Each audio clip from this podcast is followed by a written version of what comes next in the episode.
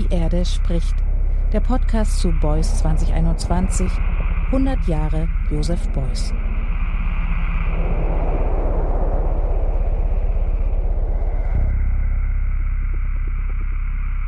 I really feel at home here.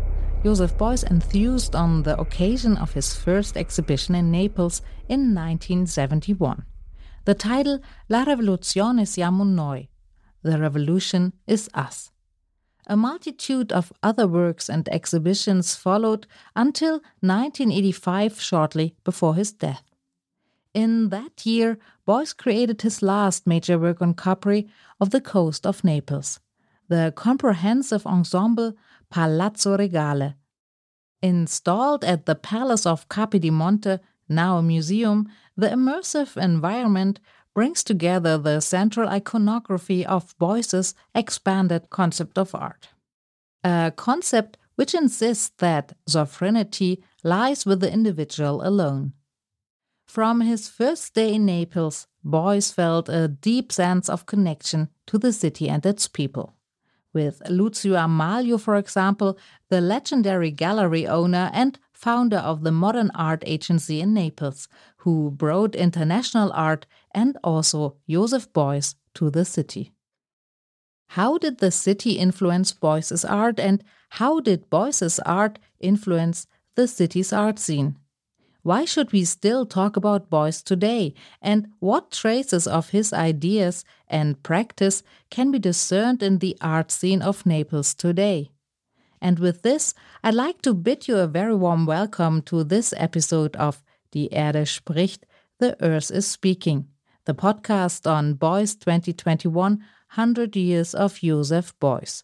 I'm Annegret Richter and I'm very happy that you are listening again. In this episode, the Neapolitan art historian and curator Francesca Blandino talks to the personalities from the Neapolitan art and cultural scene who had the opportunity to experience Beuys for themselves in Naples. For example, with Giuseppe Morra, the founder of the Fondazione Morra. In 2021, his museum is presenting an extensive retrospective on Beuys's themes and works related to Naples and Italy. Or with the Neapolitan filmmaker Mario Franco, who had Beuys in front of his lens a number of times. But Francesca Blandino also interviews contemporary Neapolitan artists about the influence Joseph Beuys has had on them. With this investigation into the connection between Joseph Beuys and Naples, I wish you a stimulating listening experience. Hello and welcome to Beuys Radio, today live from Naples. I am Francesca and I'm very happy to be here with you. In this episode, we will talk about Joseph Beuys' experience in Naples through the voices of those who met him in the past and about the legacy that his revolutionary language has produced in present day art. Why talk about Beuys today? That's the focus. In a speech at the Modern Art Agency in Naples in 70s, Beuys presented his political ideas on the transformation of society. The theme were freedom, socialism, and democracy. Democracy understood as a community organization based on consensus and self determination. For Beuys, art can provide an alternative model of behavior in the face of the oppressed condition of people, oppressed by science and technical intelligence which lost the global sense of life, he said. Art is life. Art is a revolutionary act. Art is understood as an instrument of social action. That's why we have to talk about Beuys today. In this period, many projects around Italy and the rest of the world are dedicated to Joseph Beuys, such as this radio program. And I'd like to mention one in particular in Naples, the exhibition at Fondazione Morra, curated by Giuseppe Morra, which brings together the cultural heritage from the artist's stay in Naples and Italy between 1971 and 1985. Mr. Morra is not with us, but he answered our question, and today he is read by an interpreter, so will be uh, Mario Franco later. So let's give the space to the first voice of the podcast. I had the pleasure of seeing the exhibition at Casa Morra, and many of the materials on display, in addition to the photographs, are poster, postcard, letters, edition of multiples, ephemera that Beuys used to disseminate ideas and which he produced a great deal in the second half of the 60s, to enable the dissemination of his social concept of art and to respond to the most radical calls for the democratization of the art market. Could you tell us how the idea for this exhibition came about and what this documentary ephemera represent for you? On the occasion of Joseph Beuys' centenary, the whole Europe felt a strong desire to celebrate this extraordinary artist. But I must say that beyond the admirable intentions, many people immediately had come to terms with the limited availability of works and materials, which has always been the main difficulty in properly documenting his work. I myself did not initially believe that I would be able to stage an exhibition like the one we are proposing today at Casamorra. Beuys in Naples was not in our plans. However, I wanted to respond in some way to the call, not only because I felt the urgency of remembering Beuys and his poetics, but also to pay a homage to Lucio Amelio and our friendship if nowadays we find ourselves thinking about the cultural legacy of Beuys in Italy, both in terms of the general concepts and the more contextual themes, such as the condition of southern Italy, for instance, we owe it above all to Lucio. Indeed, this year marks the 50th anniversary of Beuys's first visit to the Modern Art Agency. So we started with some documents from Mario Franco archives. Starting from these pictures, we were able to put together some original posters and editions made specifically for the occasion, alongside other extraordinary documents that bring together concepts and themes that Beuys developed in the public spaces setup, but which had already been elaborated a few years earlier at Dusseldorf Academy. As you have rightly said, the variety of materials in the exhibition, including multiples, posters, postcards, and photographic documentation, uh, this wall testified to the affirmative, pedagogical, and popular character of Beuys's thoughts. Because if it is true that it's in the work that gives a visual synthesis to the complexity of the experiences, Nothing more than documents has the power to trace processes so directly and to fix concept in time. To make a long story short, everything we have managed to put together makes me think that the conditions are right for setting up a real Beuys archive, as we have done for many other artists in the Foundation's collection. You had the chance to meet Beuys personally during his year in Naples. Can you tell us a particular episode, a moment you lived together, your first meeting? A special moment we experienced together that I am pleased to remember is also documented in the exhibition. I'm talking about a work on paper entitled Passport to the Future. Well, this work is linked to an experience I shared with Lucio Amelio and Beuys in the summer of 1974. Beuys was in Capri, staying with his family in Lucio's villa, and I suggest we take a trip on a small boat I owned at the time. We sailed to the Bay of Ieranto, a place of extraordinary beauty on the Sorrento coast. On the way, the engine suddenly broke down, and the boat broke down too. Beuys, unlike Lucio, who was showing signs of uh, being nervous, didn't get upset at all. Took out his album and started to draw, producing this work in which he referring to the possible landing of a sustainable economy. Sometime later, I received some postcards from him with a dedication in which he thanked me for the crossing. I think this episode is important because I often hear some redundant interpretations of the political or, if you like, ideological dimension of his work.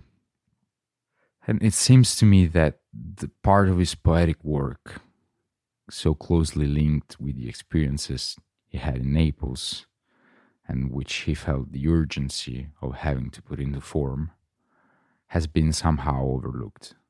This podcast intends not only to tell you about Beuys's experience in Naples, but to explore the consequences of his legacy, how his approach, defined as social sculpture, has influenced the later generation of artists. Here we have with us one of the first voices on the contemporary art scene in Naples. I'm happy to introduce you, Raffaella Naldi Rossano. Hi, Hi Francesca. Raffaella. Thank you Welcome. to invite me. I'm very happy to be here. Thank you. Uh, Raffaella explored the process of uh, constructing the self and one's own identity in the weaving of individuality and desire.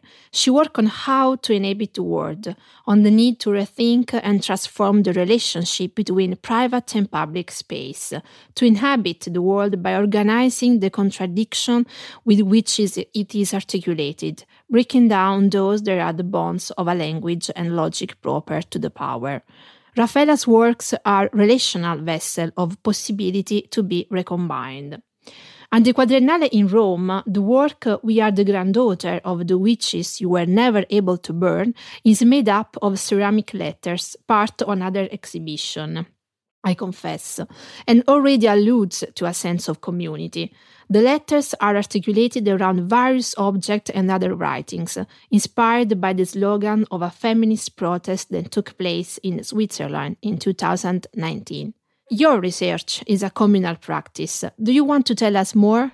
So, yes, this work has been very dear for me because it came as an epiphany when I was in Basel preparing the show. And for me, that statement has the potentiality of making possible to connect with the struggle and the necessity of transformation of women and marginalized people, and as well a way to position themselves in society differently. So I guess language has always been perceived by us as a structure that cannot be changed or discussed. So I wanted to create the possibility for um, the public to embrace the statement and as well restate it and also find the hidden like meanings that are also in it and create other questions and so make the the construction of the meaning a lot more complex and then don't take for granted what something means in order then to kind of rethink language collectively and be in a kind of horizontal way of creating the word.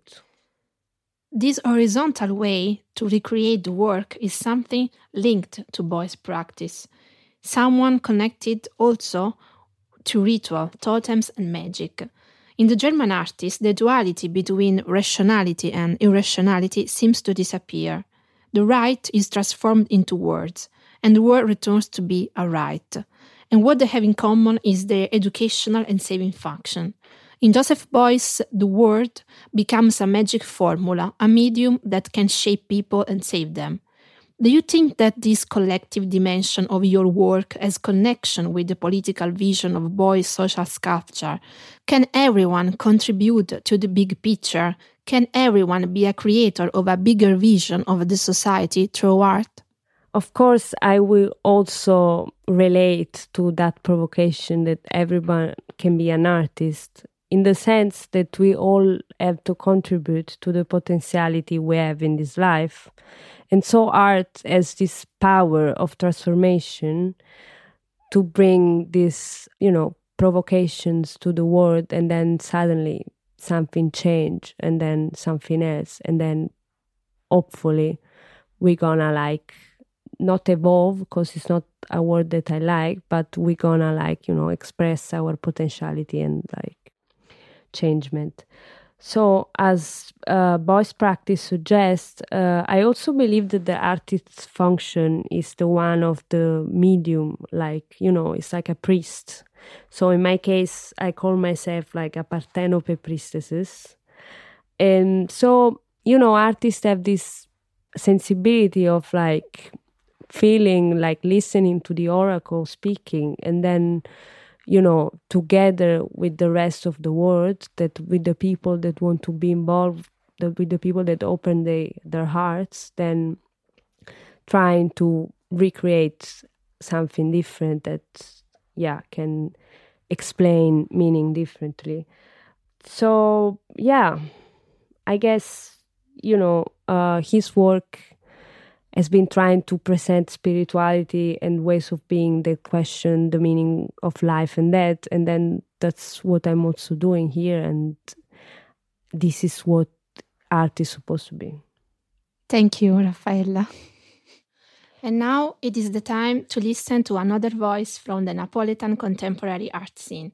I have the pleasure of introducing you Antonio Della Corte, who recently opened his first solo show at uh, Palazzo Sessa. Congratulations, Antonio, and welcome to Beuys Radio.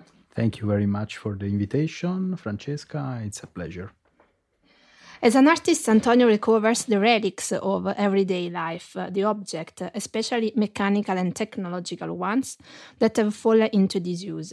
He collects them around the city, letting himself uh, be guided by the city energy flow, as in a sort of uh, uh, situationist deviation for me. Uh, do you want to add something about your research? Yes, uh, let's say that I collect images and uh, objects um, from the street. So I have this very trained eye for finding uh, um, happenings, objects that uh, have mm, that give me uh, that interest me basically. And um, when i can i collect them. When i cannot i just take photos of them. And in my practice either i reproduce them or i um, change them in a way that they at the end have a sense.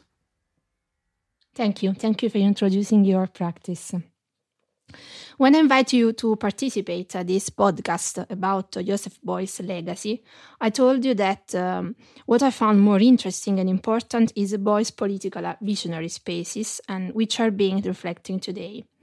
Sculpture is thus a work of shaping the social body as a great work of art, Beuys said. Work works on releasing the artistic energy that is in each person. His sculpture takes the form of the change of people driven to experience a high level of freedom. Which value does sculpture has for you and what about art in a wider sense, like something which has never stopped taking part in the adventure of humanity during the evolution of society? Uh, it's a very interesting question. I know it's, it's a very big question. very big question. I will try to be very, very synthetic. Art is a need for me, as for many other people. Sculpture, so art, I cannot divide them. Um, is is part of everyone's life. It is very important to start being able to recognize art and sculpture around us. In my practice, as I already said, uh, I collect everywhere on the streets while I drive the scooter, while I drive the car, or while I walk or run or whatever. I collect with the eyes and then uh, with photos, with the phone, or materially objects in the streets that they were made by other people and uh, then after some some time uh, for a natural pro- uh, decayment process uh, uh, they got shaped. Um, so I collect and I am very interested in these objects, and sometimes I even reproduce them as they are in the photos, or I take them and I show them as they are as a ready made, or I go through a more formal process and I change them in a way that satisfies me.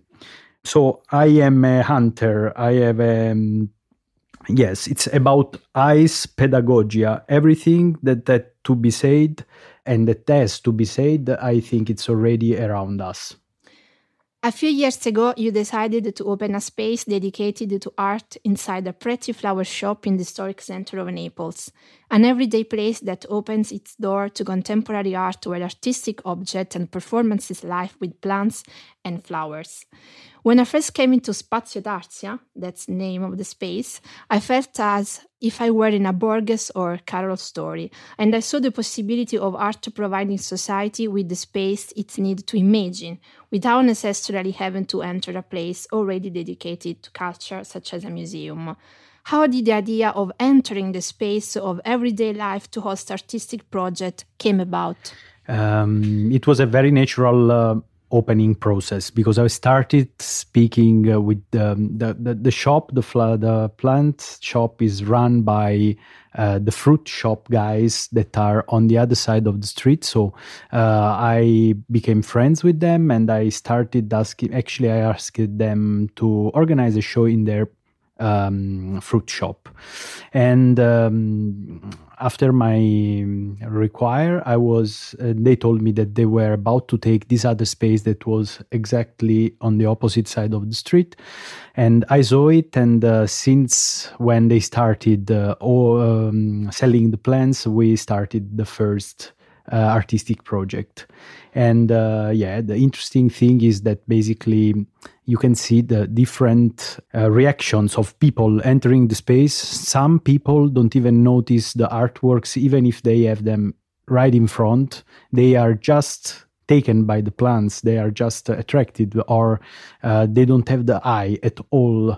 And uh, other people uh, instead are very surprised and um, yeah even ask questions about it uh, and it's also a nice way for the plant shop to be known by art people because i think uh, that it's yeah i don't know i like plants yeah, me too. And that's and you don't change anything in the in the shop.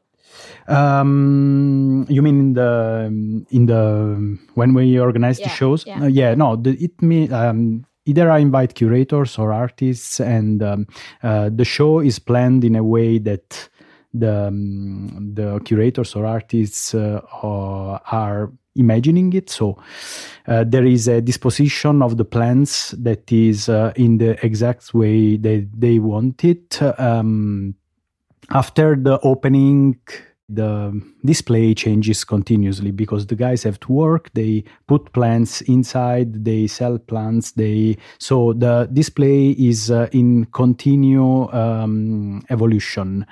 The interesting thing is that they have a lot of respect for the artworks so till now at least uh, it has never happened nothing um, to the artworks. They take really good good care of it and they are very very proud. I think that it's more about giving uh, the control of an art space to people who are completely out of the art space than than giving the possibility of um, the, of putting artworks in a place that is not for arts. The, the most interesting thing in the project for me is that the fruit shop guys are running it. They are doing the opening hours. They are um, welcoming people. Of course, then I intervene if they, if anyone want, would like, wants to talk more specifically about the project or about the shows. But in general, they are running the place. And uh, I think that this is, uh, for me, it's a very democratic uh, meaning of uh, the art, and uh, your space is very related to Beuys uh, social sculpture in a way. Thank you. Thank you for participating. Thank you very much for the invitation. Hopefully, we didn't bother the audience. and the last voice we have the pleasure to listen to is uh, Mario Franco. Do you want to tell us about the famous interview with Beuys during the last exhibition at Capodimonte in Naples in 1985? What did Beuys say? Le attività Beuys' artistic activities in Naples are unique in comparison with what else he accomplished in the rest of Italy. Eh, he was in love with the city. When he arrived here, he felt immediately at home, saying, This is my country. The uniqueness of his work can be seen first of all in the Terremoto in Palazzo, and subsequently in the Capodimonte installation, his last exhibition, Palazzo Regale. L'installazione di Capodimonte, l'ultima mostra, che era Palazzo Regale. C'è quest'idea del palazzo. Beuys' idea of the palazzo is the mind of man itself, in which man decided his life, history, and actions. In this sense, every man is an artist, and all the revolutions are internal. In the 20 or so years that Beuys spent in Naples, he developed a leading but unique idea. He did not take the same concept elsewhere. His concept stopped in Naples. Questo stesso concetto. Questo concetto si ferma a Napoli e nell'ultima intervista di Palazzo Regale and in the last interview at Palazzo Regale, he said that here he could finally make a free creative university, which will allow this idea of artisticness to develop in each of us. By this, he did not mean we should all start painting and sculpting, of course, but that every person can become an artist by working with pleasure and awareness, establishing thereby a relationship with nature and environment that is completely revolutionary, much closer to what each of us should be living. Due to Beuys's untimely death, this project did not become reality. Lucio Amelio would have carried on this idea of founded the university in the palace he had bought for Terrae Motus, but Lucio also died shortly afterwards. Ovviamente questa, questo progetto, questa idea non si realizzò. Uno perché a distanza di pochi mesi Boyce morì. Eh, Lucio Amelio avrebbe portato avanti questa idea, ma pure Lucio dopo un poco morì. In December 1978, Joseph Beuys published an appeal, Appeal for an Alternative, in the cultural section of the newspaper Frankfurter Rundschau, in which he insists that all Europeans demand a radical alternative to Western capitalism. He wrote, This appeal is directed to all people in the European sphere of culture and civilization. The breakthrough into a new social future can succeed if a movement develops in the European zone, which, through its regenerative faculties, levels the walls between East and West and bridge the gap between North and South. It would be a start if, let's say, the people of Central Europe decided to act along the lines of this appeal. If today in Central Europe we commenced to live and work together in our states and societies in accordance with the demands of our time, it would have strong repercussions in every other part of the world. Before considering the question, what can we do? We have to look into the question, how must we think? The formula every person is an artist refers to the reorganization of the social life of which every person not only could, but should be part so as to be able to realize the transformation of society. Beuys believed that the artist has a specific role in society to build a free space in which radical ideas can be explored. He was attached to an idea of democratization of art because art, like politics, is something in which we can all participate. The extended definition of art included the idea of social sculpture as a total work of art, for which he claimed a creative and participatory role that could shape society and politics. Boyce made his life and work a continuous public debate, with the Free International University for Creativity and Interdisciplinary Research, with the Organization for Direct Democracy through Referendum, with the German Green Party in the 80s to discuss radical new ideas. He showed how art can provide society with the space it needs to imagine that is why it's so important to talk about Beuys today, because he taught us that art is a space in which we can have real debates.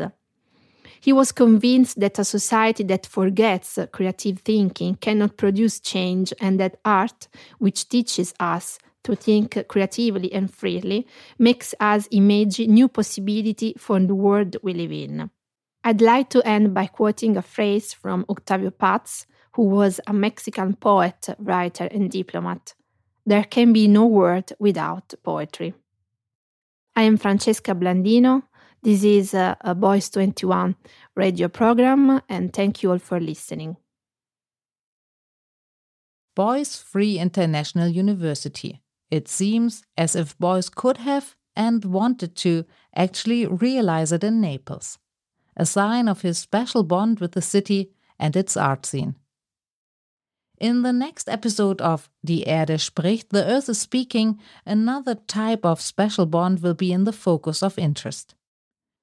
The German poet and essayist Max Czollek will offer a critical reflection on Beuys as an expression of a typical German post nationalist hope the hope that something good and new could emerge from the bad old, and thus also as an expression of a specific emotional complicity between artist and audience in post National Socialist Germany, centered on the act of forgetting.